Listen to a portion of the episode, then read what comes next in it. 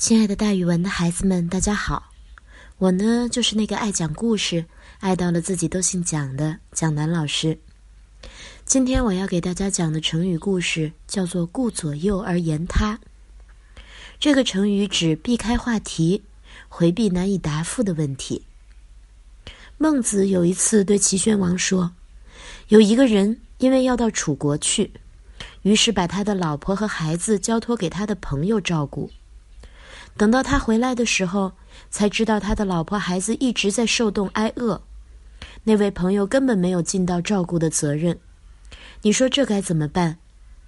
齐宣王果断的回答道：“和他绝交。”孟子又说：“有一个执行法纪、掌管刑罚的长官，却连他自己的部下都管不了，你说这该怎么办？”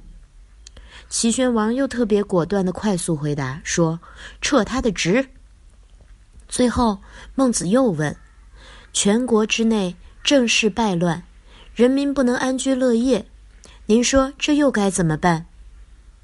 齐宣王这一次不再快速而果断的回答了，他望着两边站立的随从，把话题故意扯到别处去了。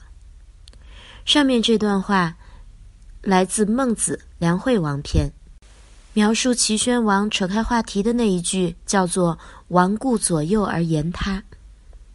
对于别人当面提出的问题，避而不答，装作没有听见，眼睛望向别处，把话题扯开。遇到这种情况，咱们就可以用“王顾左右而言他”这句话来形容了，或者直接说作“顾左右而言他”。表示离开话题，回避难以答复的问题。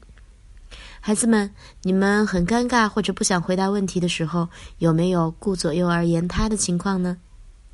好了，今天的成语故事就给大家讲到这儿，咱们明天见哦。